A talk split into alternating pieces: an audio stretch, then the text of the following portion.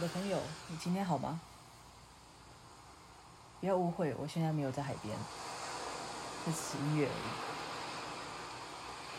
已。有好久没有去海边了，现在天气渐渐变凉了，就更难。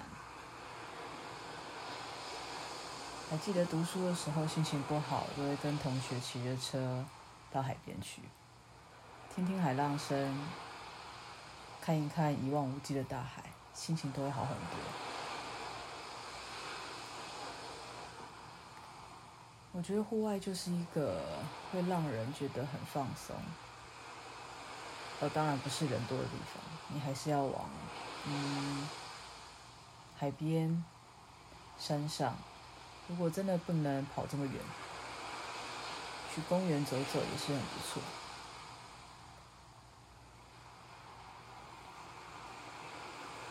一直以来，在工作上。好像都会有很多的机会，是跨部门的同事跑来找我聊天诉苦。等到工作稍微资深一点的时候，你就会发现有很多的同事，不管是呃别的部门的同仁，或者是同才，遇到事情的时候，就是会来问我。想要听听我的想法，或者是希望我给一些意见。可能是我从很久以前就比较独立，当然也比较早出社会。嗯，当然在工作的过程中被磨练了不少，所以你想得到的一些呃痛苦的经验。不管是刁钻的主管，呃，非常 OK 的 OK，，呃，会挖洞给你跳的员工，想要把你吃够够的老板，所有一切的一切，只要说得出口的，我应该都遇过。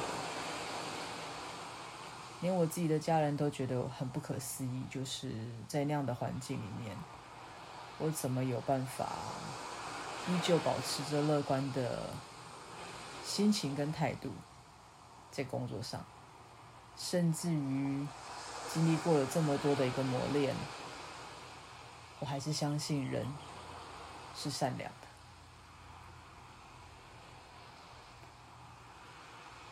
我一直都深信。人与人之间的关系是建立在信任上面，且不管是恋人之间，还是工作伙伴之间。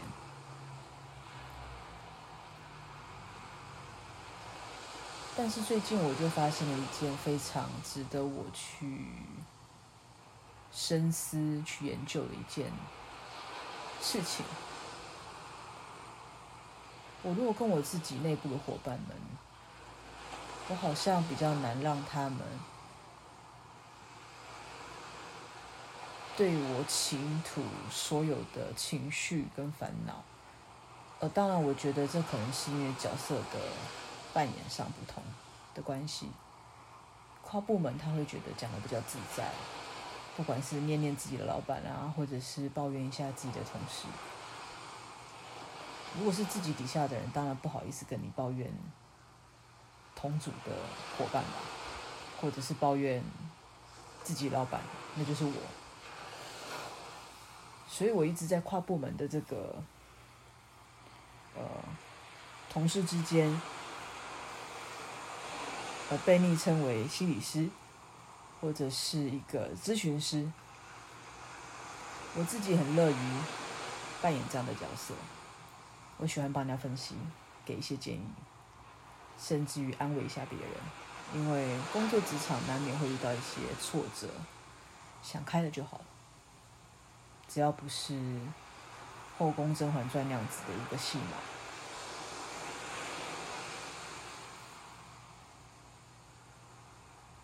以前在服务 VIP 的时候，你面对的都是大人物们，你要让他们在第一时间建立对于你的信任感是非常非常的难的。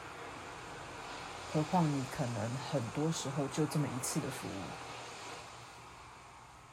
但我想，嗯，应该算是我的优点吗？或者是我个人的特色？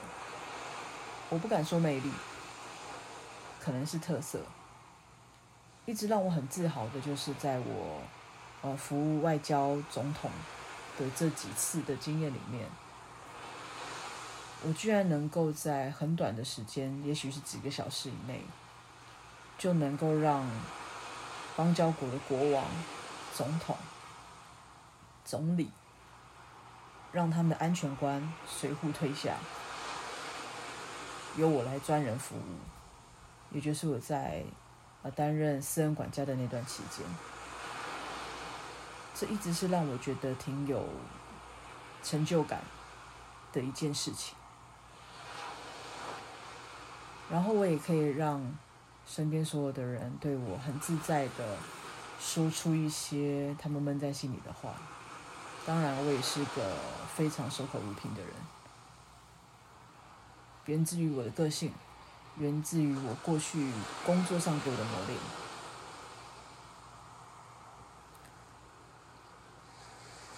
人与人之间的信任感，它是一个非常无形、非常难以用言语去做一个训练教材。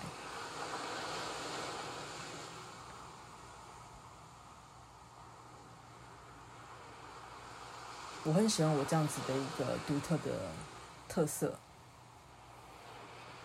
所以，呃，因缘际会的有一次在，应该已经是好多年前了，在一篇报道上看到了一个工作上的心理咨询师这样子的一个角色，让我非常的向往，我也很希望朝这个方向去做。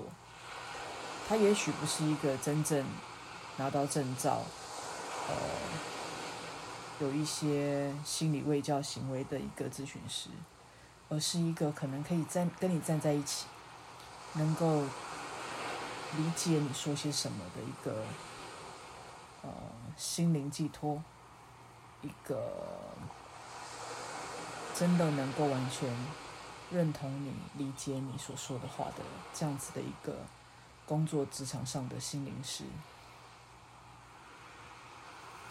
一直到最近的一年，又出现了一个叫做“幸福长”的一个职位，也让我觉得心生向往。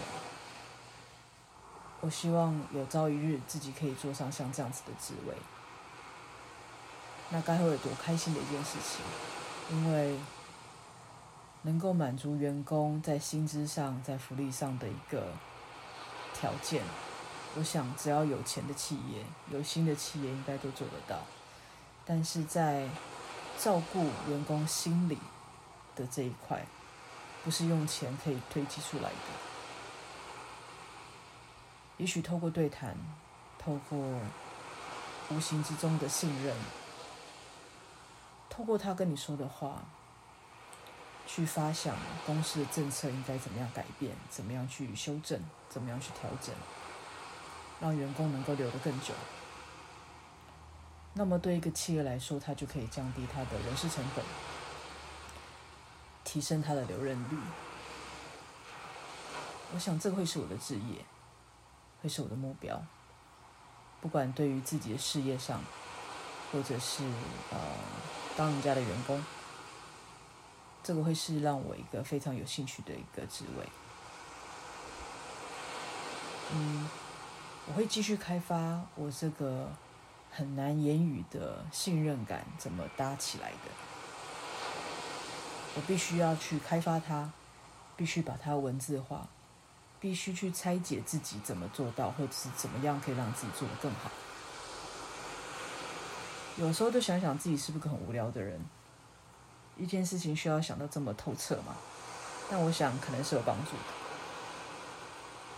希望。我们的明天都能比今天再更好一些些。再见，我们一定会再见。